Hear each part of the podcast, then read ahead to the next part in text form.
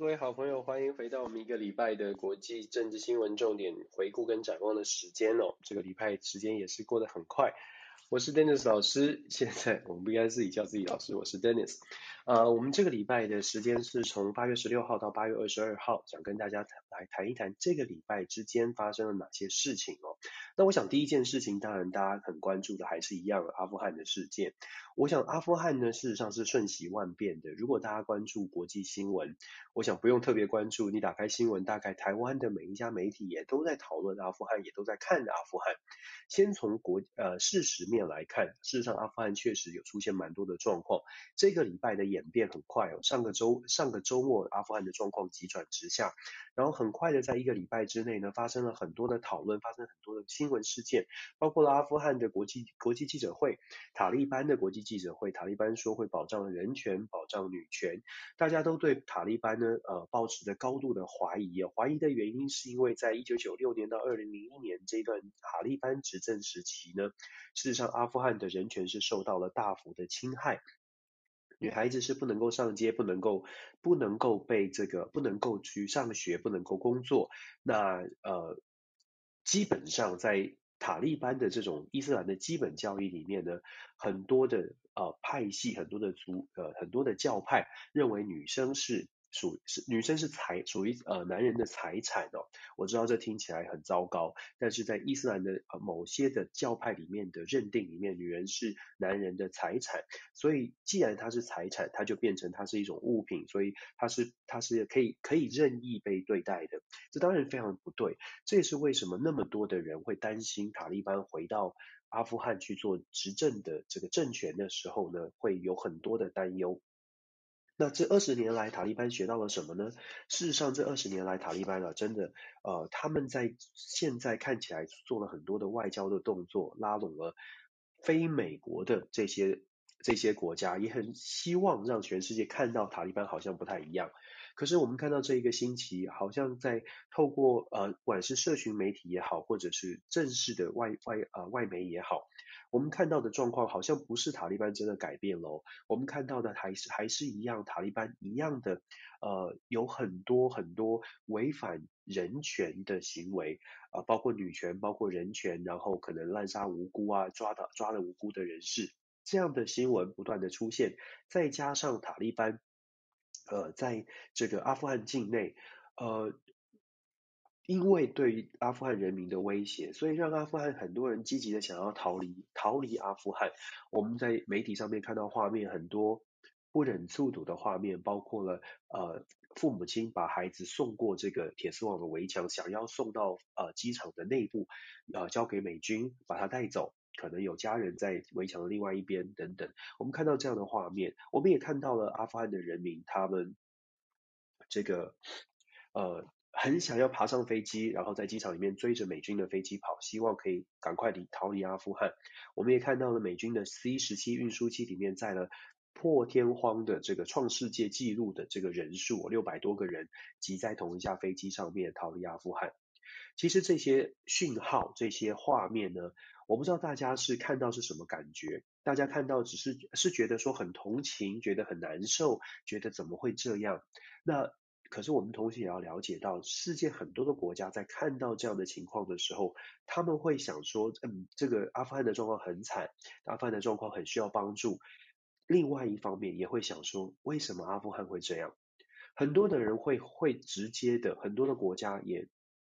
也难怪很多的国家会直接的讲说，哎呀，你美国怎么会做出这样的事情？我知道在台湾很多的呃评论会说，哎呀，这个不是美国的问题，美国有他自己的战略的思维，美国美国的拜登呃呃呃不会因为阿富汗的事件就就不管其他的盟友。我非常理解哦，大大家很期待，大家我们都我们是我们的我们在台湾是跟美国是走得比较近，我们是比较亲美的。可是还是一样的，跳脱台湾来看，为什么这么多的国家会对美国开始产生怀疑？就是因为我们刚刚说的这些新闻画面，会让很多的国家他自己并不像台湾这么这么样的如此的依赖依赖美国。想象一下，如果你没有那么依赖美国，然后你也没有特别的一定要亲美，没有必一一定的必要要亲美，你会不会看到这样的画面，觉得美国好像做错事了？我们不要说是其他的国家觉得美国好像在撤军上面没有做好配套的准备，事实上，包括美国民主内共和呃两党在国内也有很多的争议。这个礼拜啊，当然。当当然，这是个政治的话题嘛。阿富汗的撤军，撤军到底成功还是失败，都是很主观的论述。但是我们在台湾，我们知道前川普总统非常支持台湾的川普总统，大家觉得他很支持台湾的川普总统。前总统川普呢，在阿拉巴马州，在这两天阿拉巴马州的这个呃选举的造势哦，我们知道美国二零二二年选举已经快到了，所以很多的政治人物已经开始展开造势了。那川普在这个阿拉巴马州就。呃，声音炮火非常猛烈，非常的猛烈。他说呢，如果不如果是他的话，不可能不可能会发生这样的事情。共和党现在的论述，对于拜登不论在阿富汗呃是秦松的失败，还是撤军的这个部署的失败，共和党的炮火是越来越猛烈。大家也可以想象，在二零二二年的选举接近的时候，你会看到共和党越来越大声的去想讲说，民主党真的不行，民主党在外交上面真的没有办法做到很多的事情。民主党在外交上面是相对的软弱的，因为呃，因为这个目前的撤军看起来看起来呢是比较没有像想象当中的这么好的规划哦，那。我们说，那到底我们看待阿富汗，呃，要怎么看待呢？我会觉得啦，就一直以来我都是这样说的。我觉得台湾看待阿富汗的事件，我们就先不说大家对于阿富汗本身在阿富汗的陷落之前有多少的关注，我们就说阿富汗跟台湾有共哪一点点是有共通性的。一当然大家都在问说。阿富汗跟跟台湾到底可不可以比较这件事情？我觉得阿富汗跟台湾呢，我们要我们要说它两个国家是一样的，那当然是不可能。这两个国家并不是一样的。那可以比较的是什么？或类似的地方在哪里？类似的地方在于我们都需要美国的帮忙。所以很多世界上很多国家都是因为这样子去会去把自己跟阿富汗的情况做一个代入性的讨论，包括韩国都是这样。有些朋友可能听我说过，包括韩国都把自己带入到阿富汗的情势里面。为什么？大家可能想一想，韩国它是跟美国有签共同防御条约的，韩国是有美军驻防的，可是他们还是会觉得，哎呦，怎么那么可怕？怎么会这样？美国怎么会做出这样的事情？美国的情报怎么没有收集好？所以看到阿富汗，事实上不只是台湾，有一些朋友会觉得紧张，因为我们需要美国的帮忙。事实上，世界上很多国家都有同样的感受。那我们说，拜登总统当然要出来灭火啦。所以我们看到这个礼拜，拜登总统有特别发出声明，在接受媒体访问的时候，有特别讲到了阿富汗的状况呢，跟台湾不一样，跟这个南韩不一样，跟呃北约组织都不一样。他在专访当中，事实上也做出了一些承诺，或者是说做出一些宣告。可是这个宣告啊，事实上是呃，我们还是一样，我还是会说，如果你是拜登，你该怎么做？如果你是拜登，你看到现在铺天盖地而来的批评的声浪，你看到大家在说阿富汗的状况你没有处理好，你会怎么做？你是不是也会同样的希望可以做出一些宣告，让你的盟友觉得放心，美国不会呃跟阿富汗处理的方式会不一样，美国会支持我们的盟友。你当然会这样说。可是我们看拜登的呃访问，很明显的，拜登在呃做出这样宣告的时候，话可能说得太满了一点。怎么说呢？因为美国跟韩国、美国跟欧盟、北约组织，它确实是有一些共同防御条约。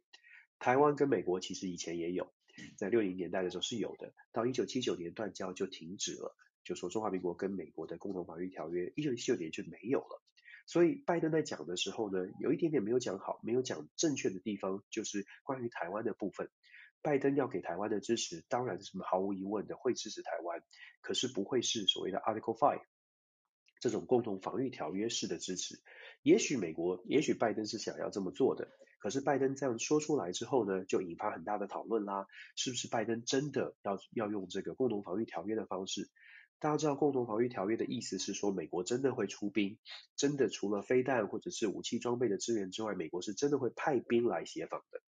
那如果是这样的话，这个这个言论就变成了引申解读，就变成了拜登是不是改变了对台湾的战略模糊，要变成战略清晰？是不是真的打算要用军队来帮忙台湾？如果台湾遇到状况的时候，那当然这个这个是违反了，或者是改变了，这是很大的新闻。这个改变了这个对台湾对美美国对台湾的支持，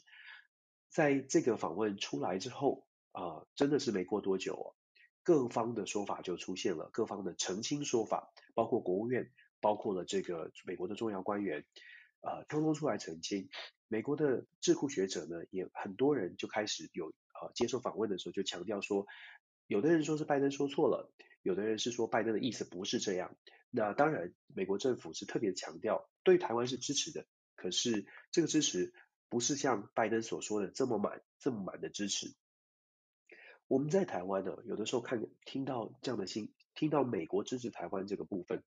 我一直觉得大家要认清的，或者是一思考的一点是，美国对台湾不论是做出什么样的支持，我们当然都是高兴，我们当然都是觉得很好的。可是高兴之后要有之后，高兴不是人家说支持我们，然后我们就没有然后了，不是人家说支持我们，我们就不用做事了。要非常清楚的去思考的是。美国跟美中之间的竞争，台海之间的可能的战略、可能的军事冲突，对于美国来说，但是跟跟台湾的看法是不一样的。美国可以给支持，美国可以给很多很多的援助，美国也可以说话说得很大声。最主要的一个核心的原因，是因为不管这个军事冲突如何发生，对美国来说，它不会是一个在本土发生的战争。你可以把它解读为境外决战，你可以把它解读为就是亚太地区的这个军事冲突。对美国人的观点，他他不会担心，因为台海发生军事冲突，伤害到他自己的国民。因为这场战争如果真的有军事冲突，不会发生在自己的家门，呃，不会在发生在自己的国土上。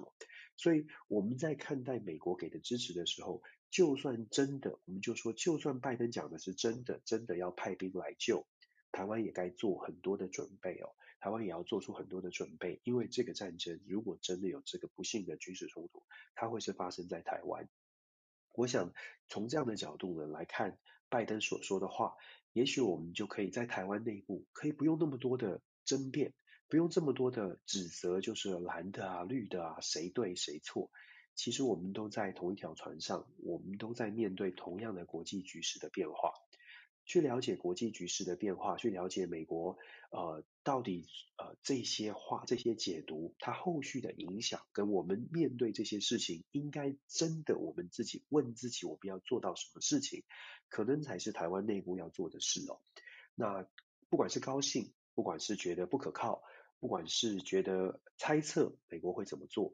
的，我会我会说，如果了解整个美国的政治。包括我们刚刚说的，二零二二年选举快到了，接下来会吵不完。光是阿富汗的议题，不见得会讲到台湾，但是光是阿富汗的议题，在美国内部啊，就会有不同的意见。而且共和党已经确定了，在二零二二年的这个啊讨论主轴里面，一定选战主轴里面一定会狂打民主党阿富汗撤军不利的消息，一定一定会打狂打这一点。另外，在美国呢，另外一个政治话题又是 COVID 的，COVID 走不掉的。现在在美国，因为 COVID 的疫情是爆发的，我可以说是爆发，是因为这个数字很可怕。这两天呢，又达到了将近二十万，一天单日确诊人数达到了将近二十万。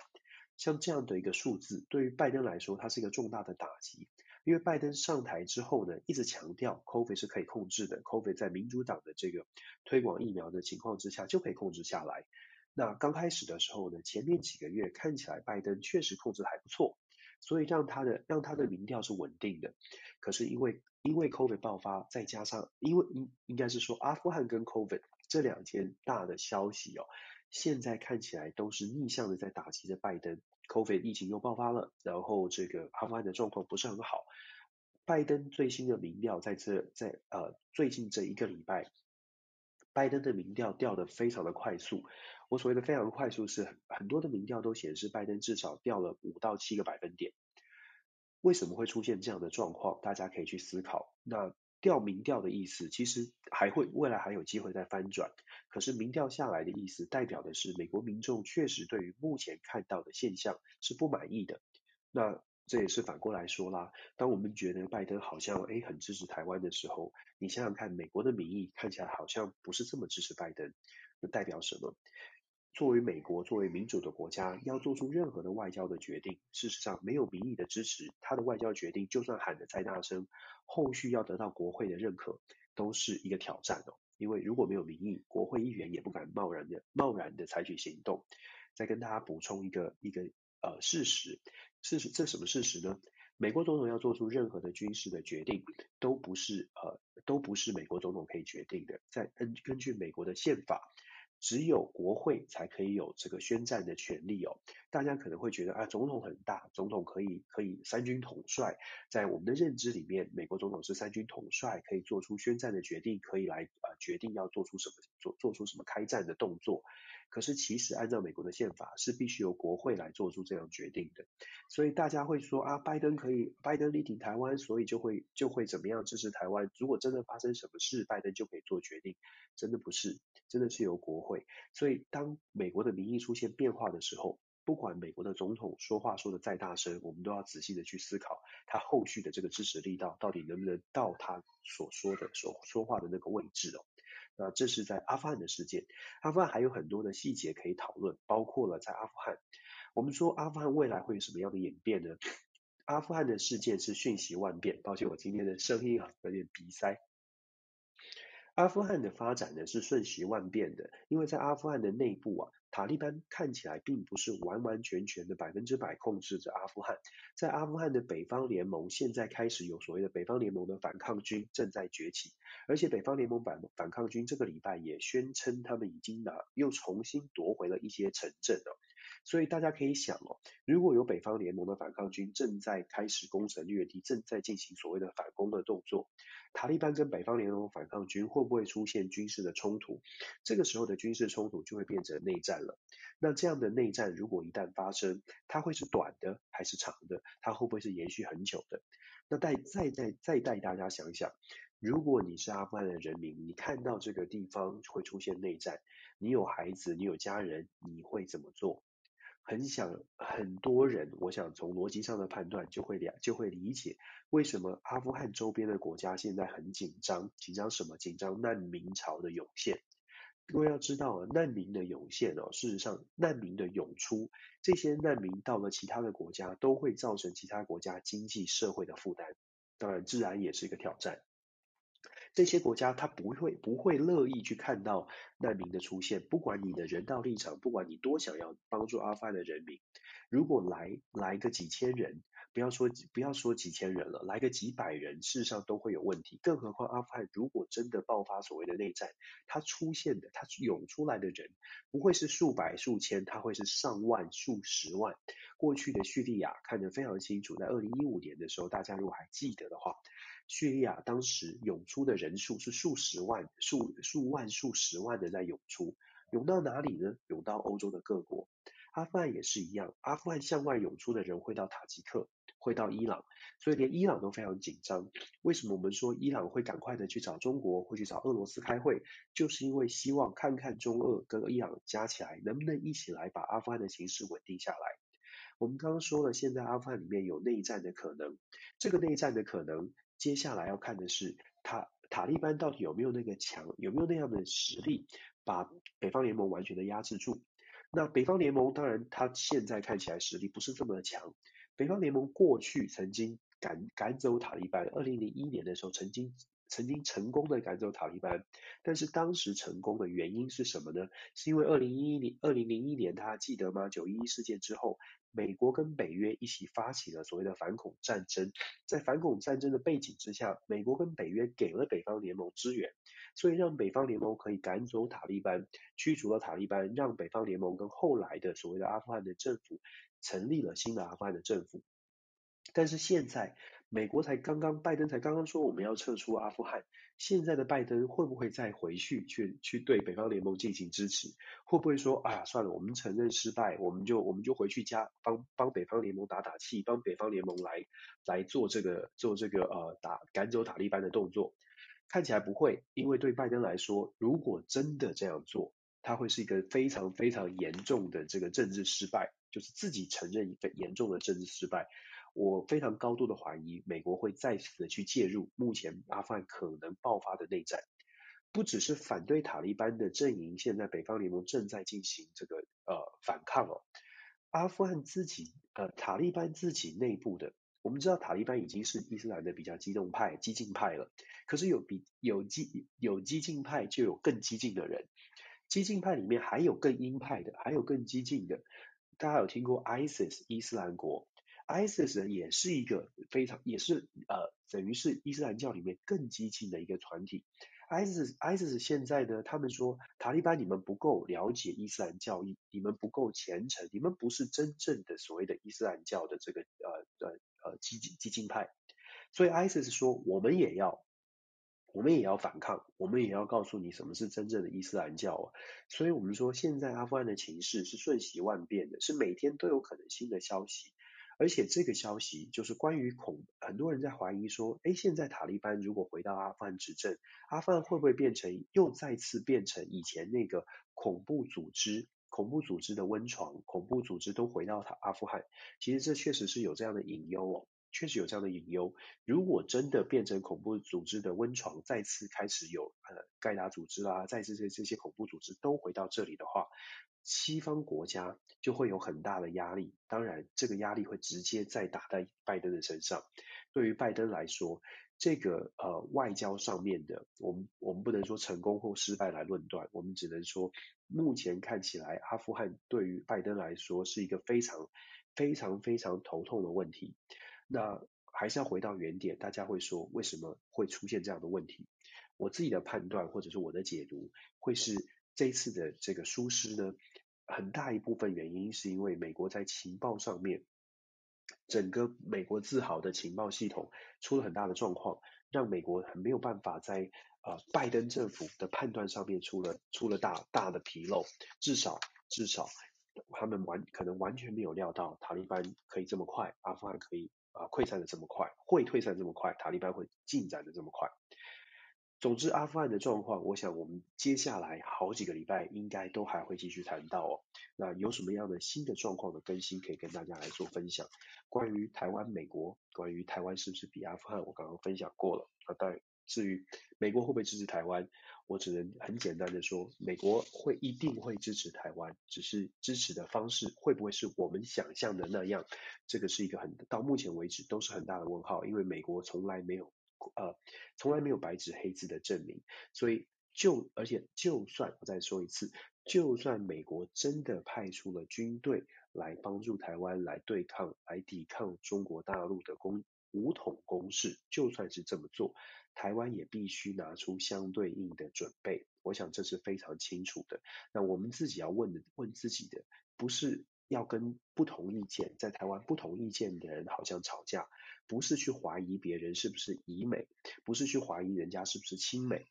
觉得人家太亲美或太疑美，应该是问我们自己，我们愿不愿意和同同舟共济的来想一想，台湾做了什么样的军事准备。不要再说我愿意捍卫台湾，应该说我要做什么来捍卫台湾。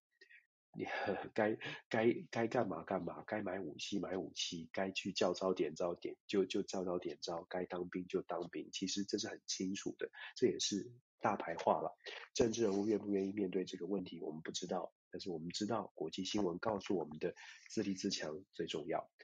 我们从阿富汗的事件，我们继续往下讲，讲到我刚刚说的。呃，恐怖分子的问题，其实阿富汗的事件呢，为什么让全世界关注？很大一很大的一个原因是因为恐怖分子，大家很担心恐怖分子，恐怖分子到处流窜，本来没有一个家的，现在呢有了阿富汗，有了一个根据地，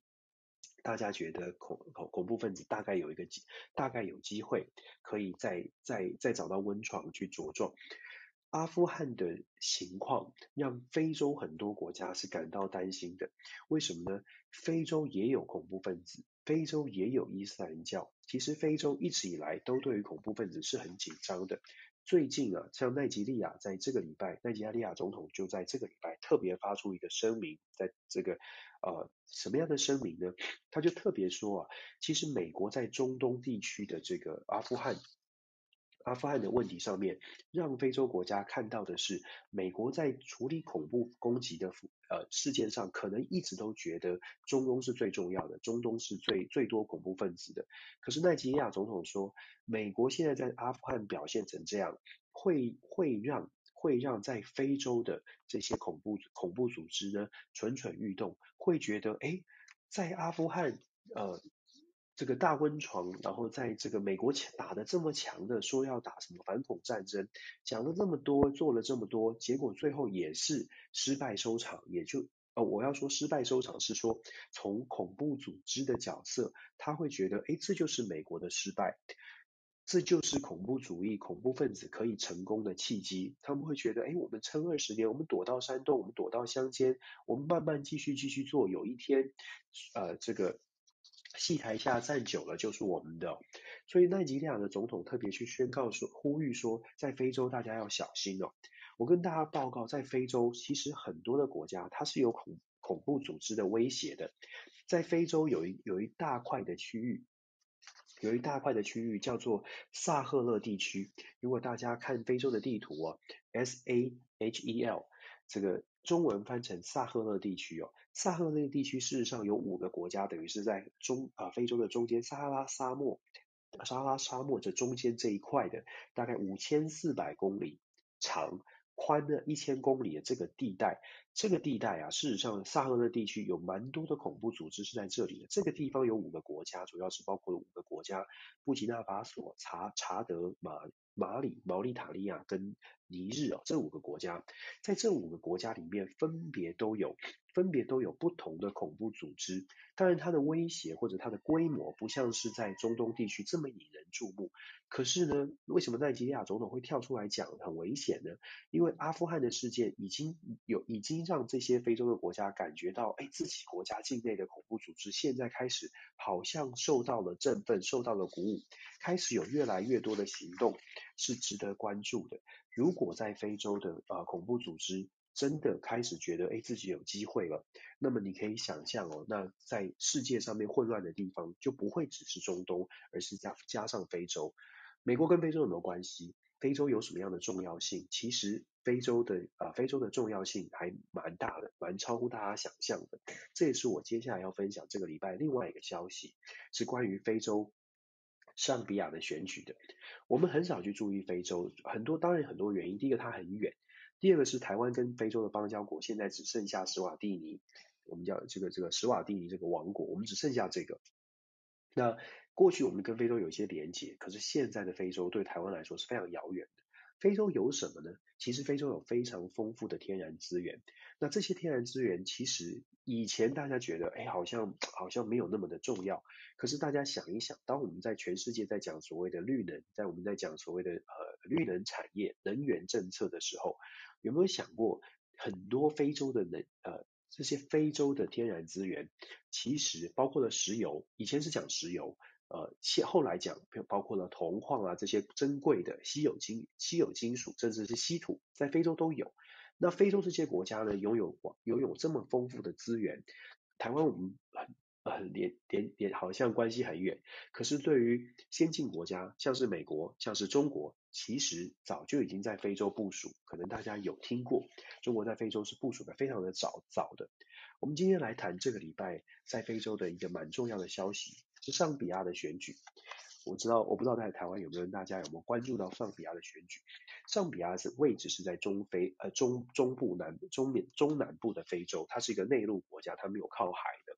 上比亚的选举发生什么事情呢？在八月十六号，八月十二号选举，八月十六号是正式的宣布哦，宣布选举的结果。宣布选选举结果公布之后呢，是由反对党选了六次的有钱人呢，企业家这个。这个新的这个当选人叫做西奇莱马，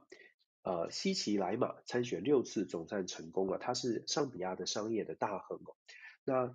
很幸运的，在按照非洲的按照上比亚的选举办法呢，如果这个候选人没有啊，如果候选人没赢，胜利者没有得到超过百分之五十的选民的合格选民的选票，那么就必须要进入第二轮的投票。之前呢，在选举之前，大家很担心，很担心希奇莱马如果赢了，可是没有拿到百分之五十，那么就会进入第二轮。进入第二轮投票呢，现任的这个总统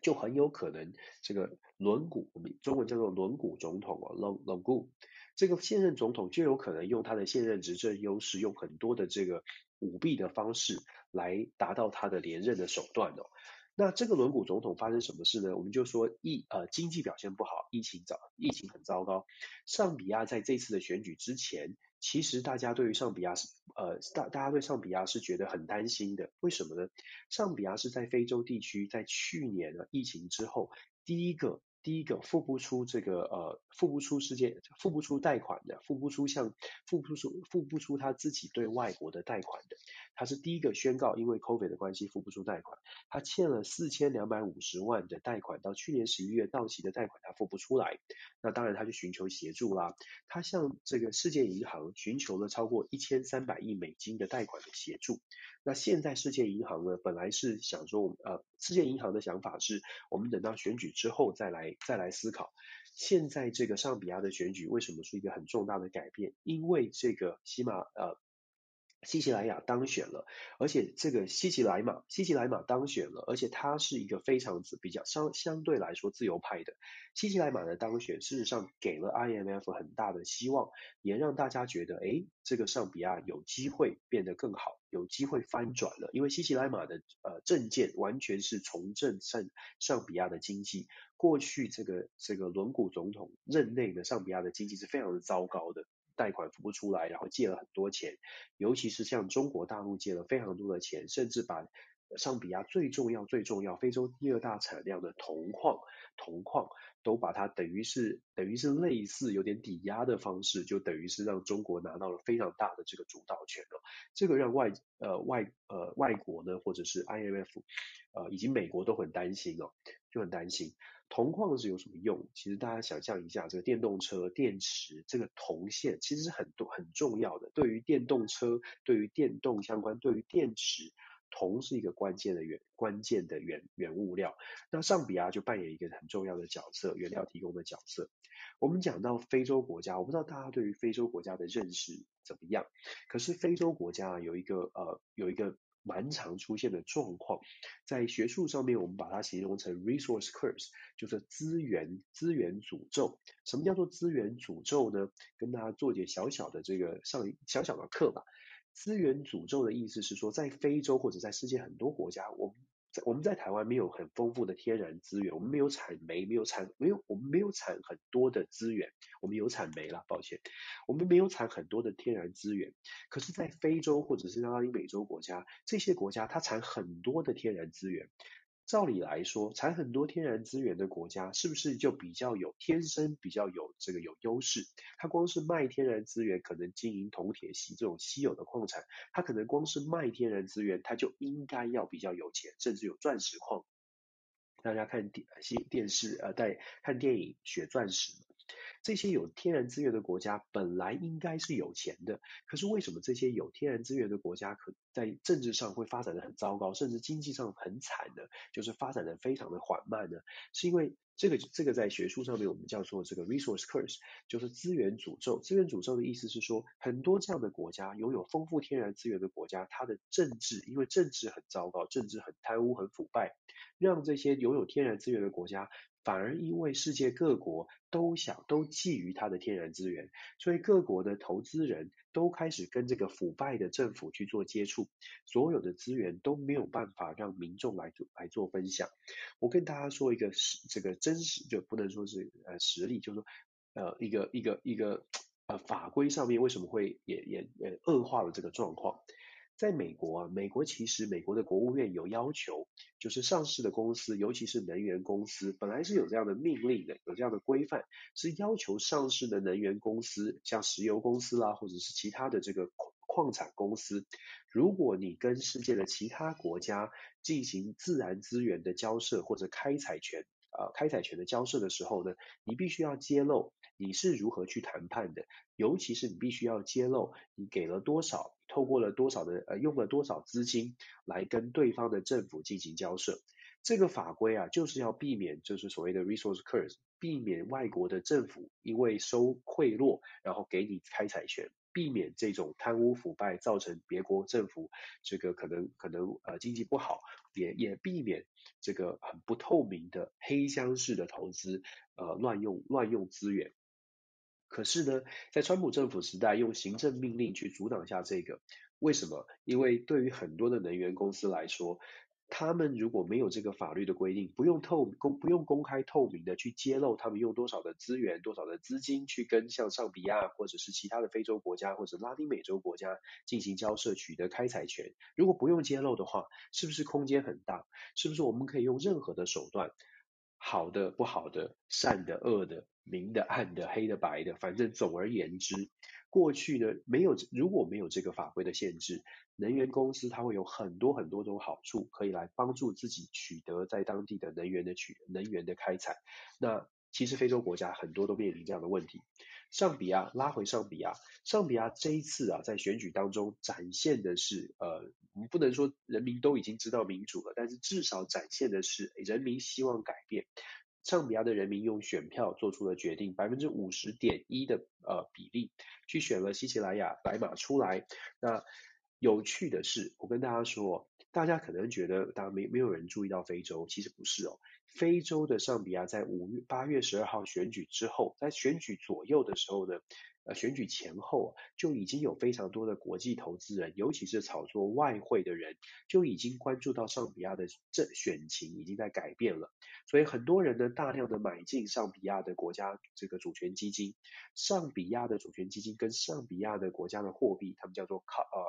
应该叫做瓦恰这个货币，瓦恰货币。在短短的一个礼拜，在选举结果从八月十二号选举到选举结果呃结果出来的这短短的这十天呢，已经上涨了这个比例呢，呃上涨了来到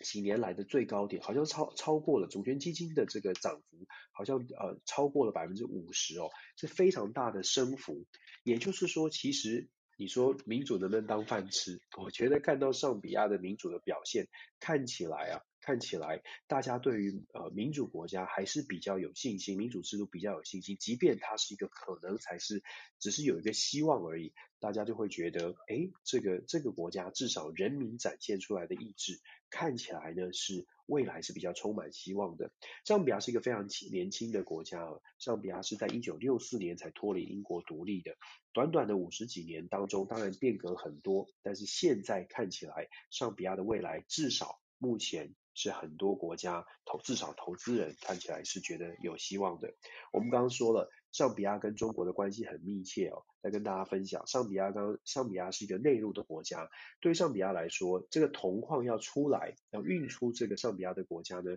它必须透过一个叫做坦尚铁路。坦尚铁路是中国盖的，坦尚铁路是从坦尚尼亚到到坦到上比亚的一条很长的铁路，长达一千八百多公里。坦尚铁路的缘由啊，如果大家 Google 也可以，那我简单的说，坦尚铁路本来当时要盖的时候呢，上比亚是非常不喜不想要有共产主义，他们不相信共产主义。当年一九六零年代，他们不相信共产主义，可是他们希望找原来的英国去，呃，有没有人要投资？当时的英国找了加拿大去做一个场地的这个铁路的勘探勘。探勘的结果是觉得，哎，要值得盖，可是后来就没有然后了。探勘完之后就没有然后了。那上比亚为了要发展自己的经济，本来没有太大的压力，可是因为看到了附近的，像是南边的南非，看到了附近的国家都开始经济蓬勃发展了，上比亚必须要找找到这个出口，必须要把他自己的铜矿运送出去，必须要透过铁路才能发展经济。在这样的情况之下呢，就透过了坦，因为坦桑尼亚也找了中国，所以当时呢，在一九六零年代六零年代末期就开始跟中国进行啊、就打了开始打了交道。当时的中国啊，一九六零年代的时候，当时的中国，中国非常积极在拉拢非洲的国家，因为在联合国当中，希望更多的更多的国家支持哦。其实中国早就已经开始介入，呃，不能说介入，就早就已经开始在拉拢非洲的国家。所以坦尚铁路的这个概念呢，拿到了中国之后，周恩来当时的国呃这个。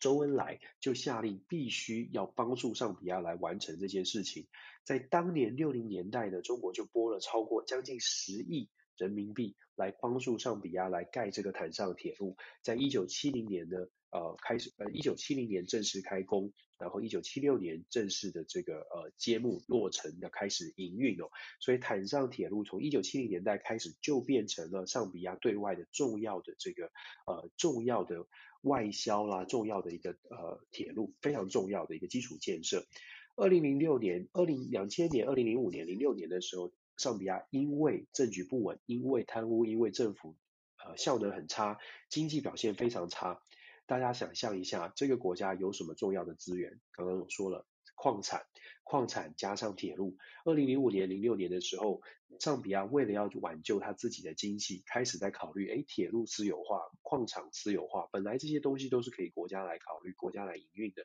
在二零零六年的时候，都开始走向了私有化。那大家可以想象，私有化，私有化卖给谁呢？那中国大陆这个时候，很多的国营企业就介入到了上比亚的投资哦。所以，上比亚这个国家虽然我们说看到了民主的契机，可是呢，上比亚跟啊、呃、西方世界所想象的民主，可能还有一段还有一段的落差。因为其实上比亚跟很多不是很民主的国家呢，交往是很密切的。我当然不会说上比亚是看不到未来，其实上比亚的人民已经做出了选择，只是在经济的互赖上面，你要他，你要上比亚完全的走向西方，相信美国，相信英国，相信加拿大这样的西方的国家，恐怕呃差距还是蛮大的。既然讲到非洲，我们就赶快来关注一下我们的台在台湾的唯一的盟国啊、斯瓦斯瓦斯 斯瓦斯瓦蒂兰。我们这个盟国呢，遇上了什么问题啊？我们这个盟国现在遇上的最大的问题，如果大家关注的话，事实上我们这个盟国啊，在在非洲的这个盟国，它因为它不是民主国家，那很无奈的是，它并不是一个民主国家。那它并不是一个民主国家，它最它这这几个月以来，其实有很大的这个国际国内的反弹，国内的反弹声音，希望。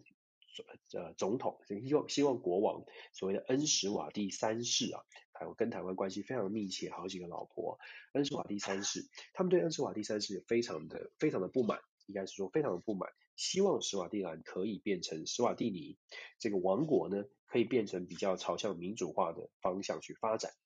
可是啊，可是啊，这个非洲国家，我们刚刚说过，其实非洲国家跟东南亚国协也有点类似。非洲国家每一个国家都不想要去介入其他的国家。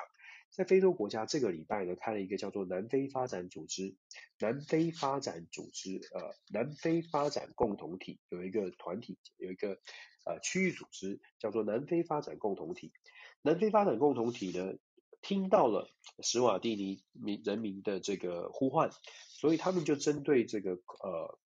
呃这一段时间以来的这个对民民主的呼求呢，进行一些调查。调查的结果，大家觉得会是令人满意的吗？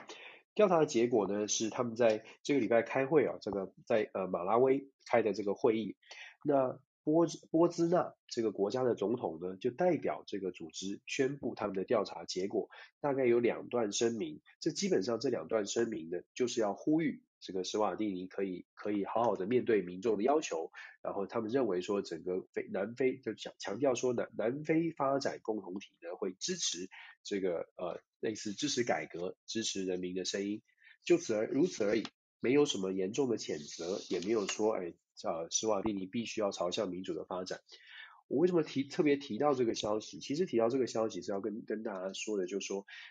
很多的区域组织，我们我们在台湾看很多的区域组织，像是东南亚国协，像是呃像是我们刚刚说的所谓非洲发展共同体，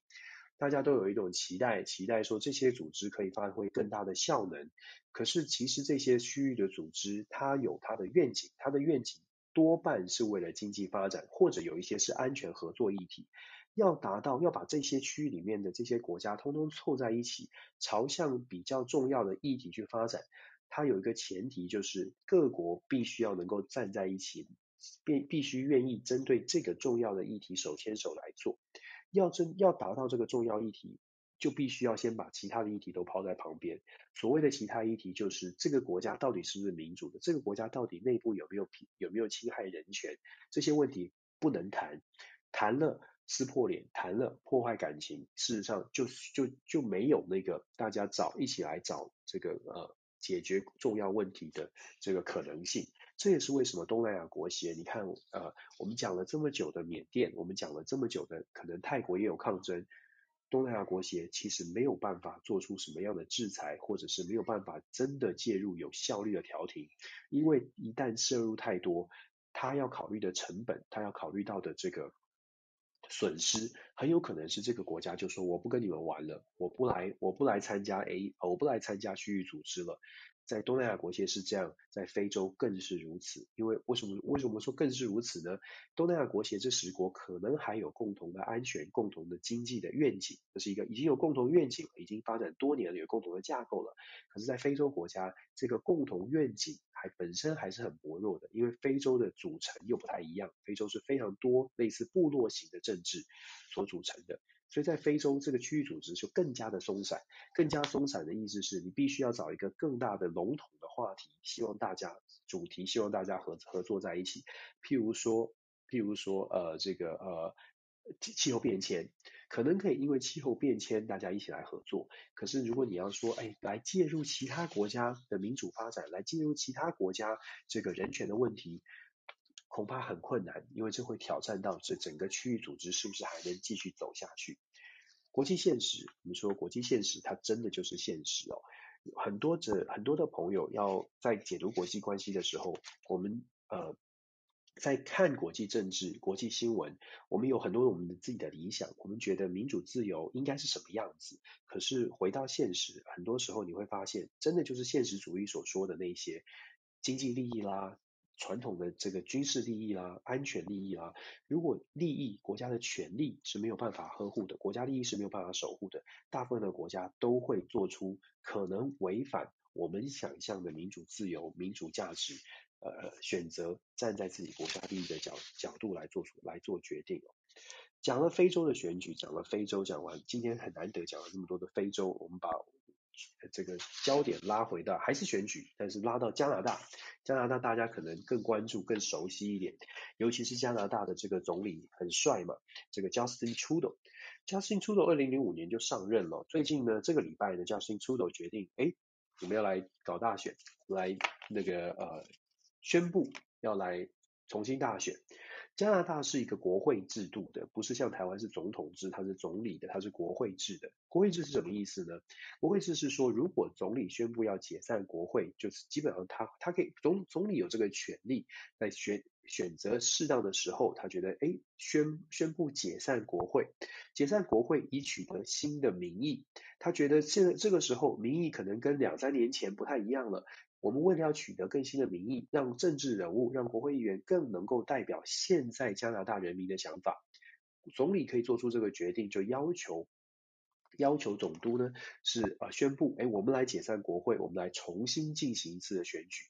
在总理制的，在这个国会制的国家 （parliamentary system），在国会制的国家、议会制的这个呃政体里面，选举不会像是在总统制或者像像台湾这样的状况，就是我们有设立一定的时间，然后几年之后。固定任期几年之后，我们再来选。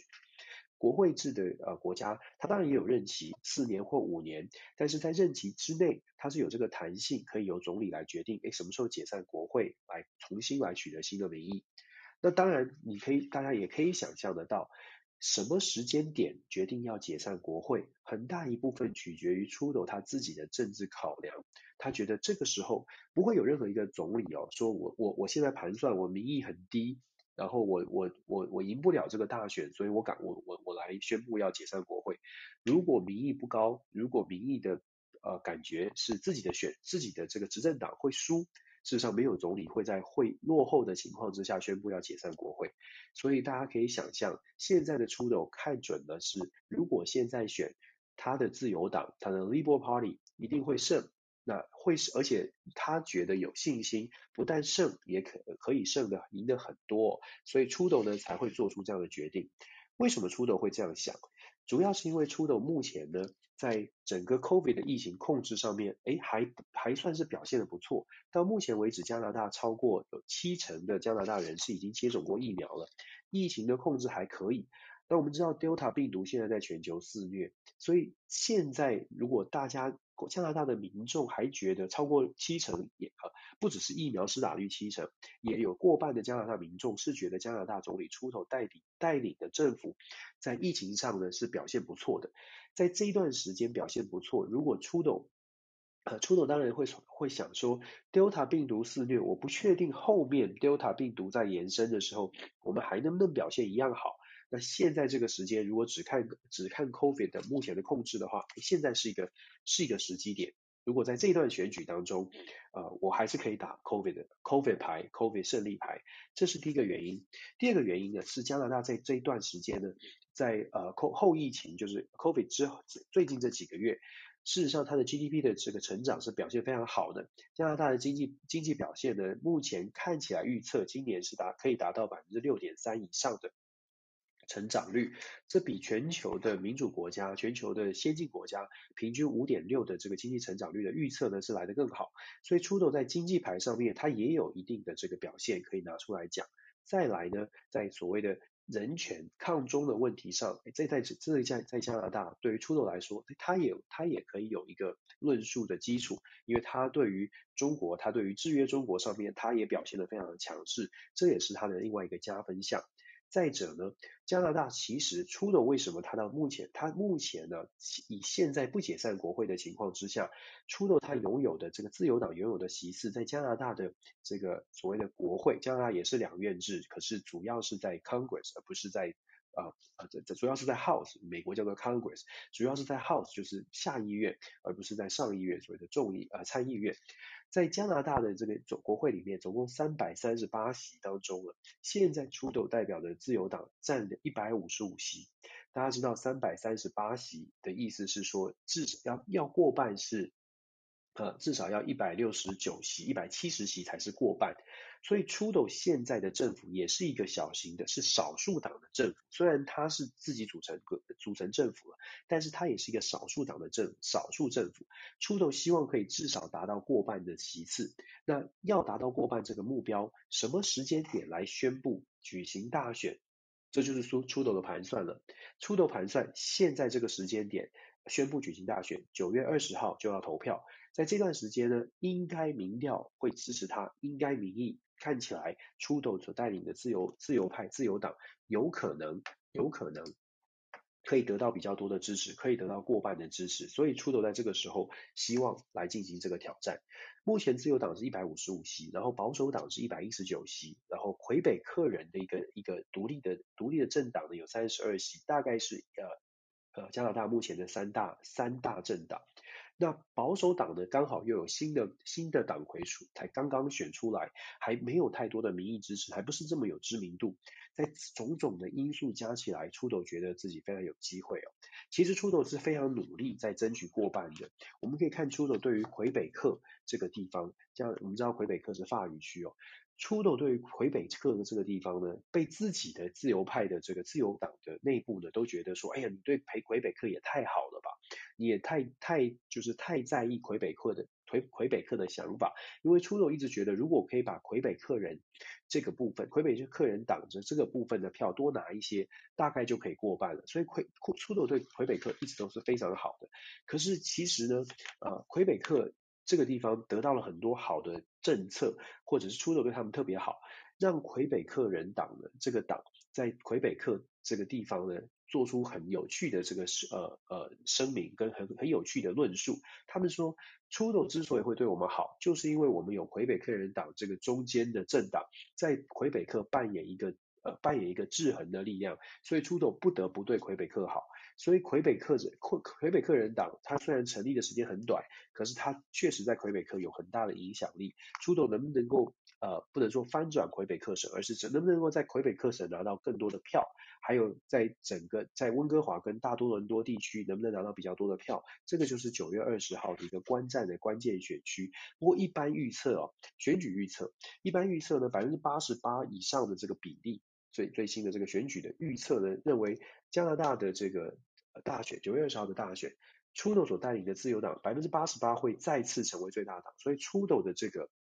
总理的位置应该不会有太大的问题。但是出头要过半的这件事情，要达到一百七十席的这件事情呢，目前选举的这个预测是大概只有百分之三十七到百分之四十的几率是有可能过半的，是有可能过半的。所以机会还还没有那么的那么的稳固啊，就看出头接下来这几个几个礼拜要怎么努力了。小小的科普一下，出头的爸爸皮尔图呃皮尔，我这个这个文英文要怎么念啊？皮耶皮耶 出头这个。他的爸爸是之前加拿大的总理，一九七零年代是也是加拿大的总理哦，所以是父子党的总理。出头的爸爸呢，他在加拿大总理任内任职了十五年。出头之前就有自己说过，一一五年的时候，大家问他的时候，他就说他希望他可以像他爸爸一样，甚至做得比他爸爸更长。也就是说，如果要做十五年的话，出头希望可以做到二零三零年。哇，那是蛮蛮长的时间，也是蛮大的挑战。所以这次的大选呢，考验一下出头到底是不是能够 hold 得这么久哦。考验一下出头到底有没有这样的魅力。不过很欢迎大家看一下出头的表现。出头他是一个在西方民主国家当中，大家认为说他是一一五年的时候，大家就认为他年少有为。但是你知道，呃，执政久了，执政久了，当然不同的意见或者是很多的批评声声音也就会开始慢慢的、慢慢的出现了。所以加拿大的部分也是值得关注的。如果我们把它跟整个美中关系连结的话，大家应该有发现，加拿大在整个美中关系当中也扮演了不少的角色，尤其是最近的这个呃呃这个华为的孟晚舟的案件哦，在这个礼拜孟晚舟的这个引渡的法庭也有做出一些宣判，他们说十月二十一号的时候做出最后的决定哦。这个问题呢，很显然的，加拿大最近在法律上面、法律案件上面，跟美中之间、跟加中之间的关系。都有连带的影响。那看起来加拿大是摆摆着这个很强的姿态哦，就是在美国这站在美国这一边，然后对中国是很强硬的。这些司法的案件现在都不是单纯司法案件，其实都是政治案件。那呃，出头现在这个大选，大选的结果是在九月二十号出炉。结果出炉之后，出头到底会采取更强硬的态度？如果出头真的过半，我是个人的看法是。或许出出头，如果真的在九月二十号的大选之后，自由党真的是过半了，也许出头在对于中国的呃态度上面可能会更加的强硬，或者是更加的有底气。那这个有底气的意思，会不会连带的会影响到孟晚舟的事件，到底要不要引渡到美国，也是很值得观察的。整个加拿大的态度。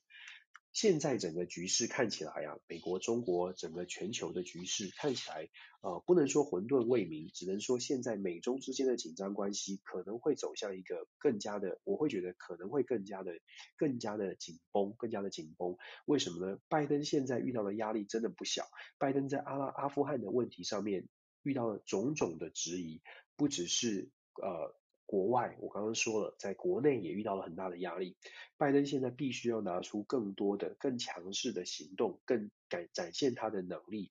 展现他的能力，让大家、让美国，尤其是美国国内所有的政治，all politics is local。他的意思是说，所有的政治啊，都必须要回到回到原本，回到本土。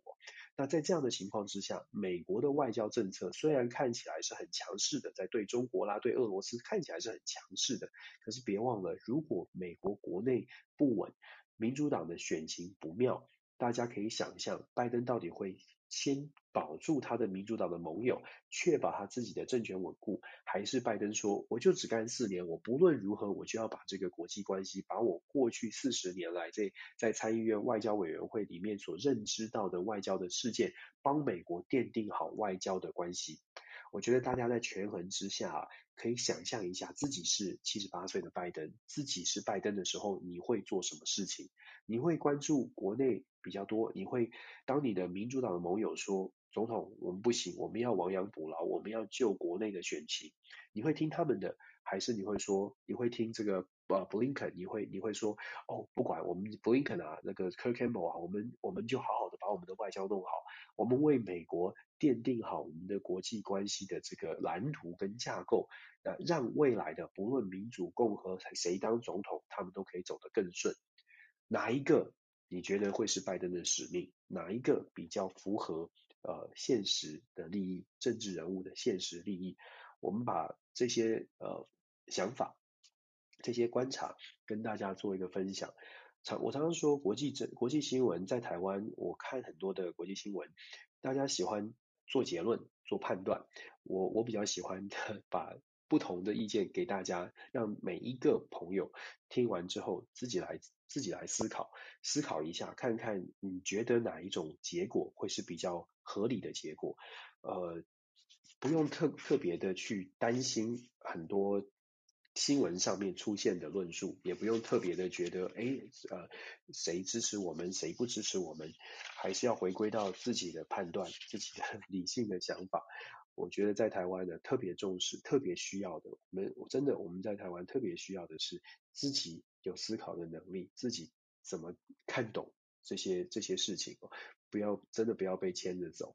我我们我很期待，我一直起来一直以来做国际新闻的分享，他的期待都不是听 Dennis 老师说什么，一直都是希望我扮演一个平台，让大家听完这些之后，自己想一想，自己来想，自己把自己呢作为一个思考者来想一想，诶，这些讯息我都听过，这些讯息我知道了，正面的、反面的，那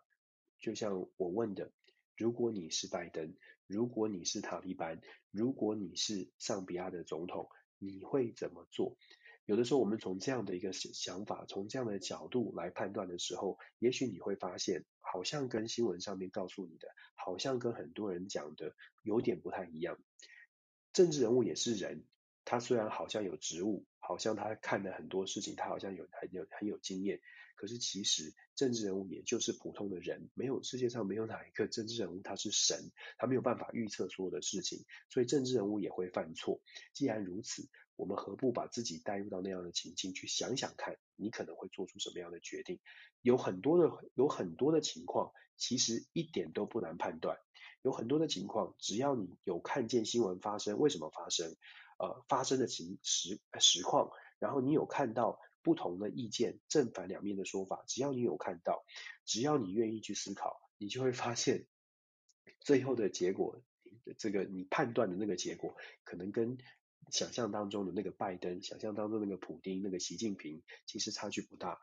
这样基本的原则，国际关系里面，国家最核心的利益是国家现实利益，是国是每一个国家个人个别的利益，不会是为别人着想的同理心。不可能，现实主义很告很清楚的告诉我们，国家利益永远是优先的，国家的权利永远是优先的，永远是最重要的。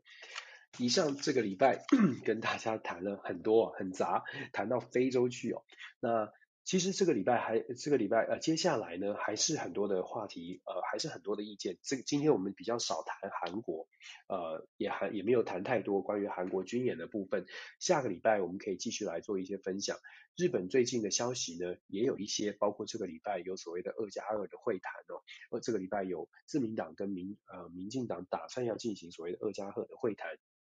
这个在我这个礼拜的分享当中，其实有提到，自民党它在日本是一个。一党一党的政一党政治一党独大的啊，当然它是一个民主的政府，可是日本的自民党的一党独大，它很特别，是日本的一一党独大，它是党内有不同派系的制衡力量。日本自民党总共有七个派系，哎，我怎么又开始讲了？好吧，这个话题我觉得挺重要的。日本自民党事实上党内有七个派系，这七个派系事实上是分别的。有各自的政治角力，那这个派系呢？这七个派系里面，有人在不同的议题上有不同的角、不同的角度。譬如说，有亲中的，有稍微比较和中的。那我们说二加二这个外交的会议哦，自民党跟民进党之间的这个外交会议，所谓的二加二的会议呢，这个会议是由日本的日本自民党党内的这个竹下派所主导的。你可以，我们可以看新闻，大家回去查新闻。你可以去查查看，要来的，要来谈跟民进党去做交流的这两位，他是什么派系？你就会发现他是竹下派。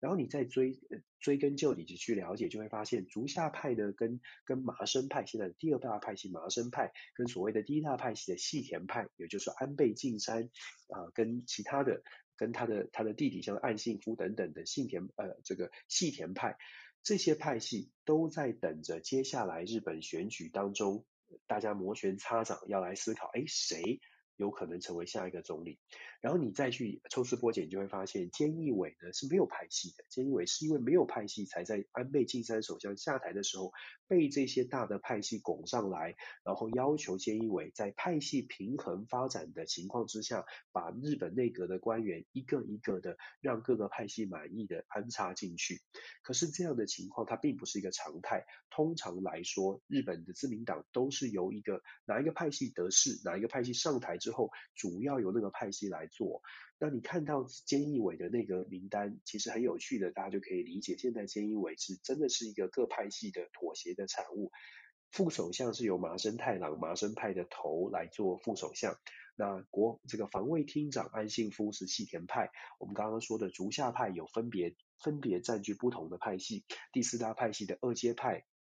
二阶派占据了什么？占据了总务大臣。就基本上这个日本阁员、阁揆、阁这个内阁官员，今现在的菅义伟内阁官员，就明显的展现了派系平衡的一个情况。接下来日本大选。再次发生，现在日本各派系在做的事情是各自要来竞争，就是呃在这个党内的实力哦。所以我们说，当我们看到了二加二会谈，然后我们看到来的人是来是来自竹下派的时候，也许我们可以思考一下，这个是不是日本国内部政治的延伸？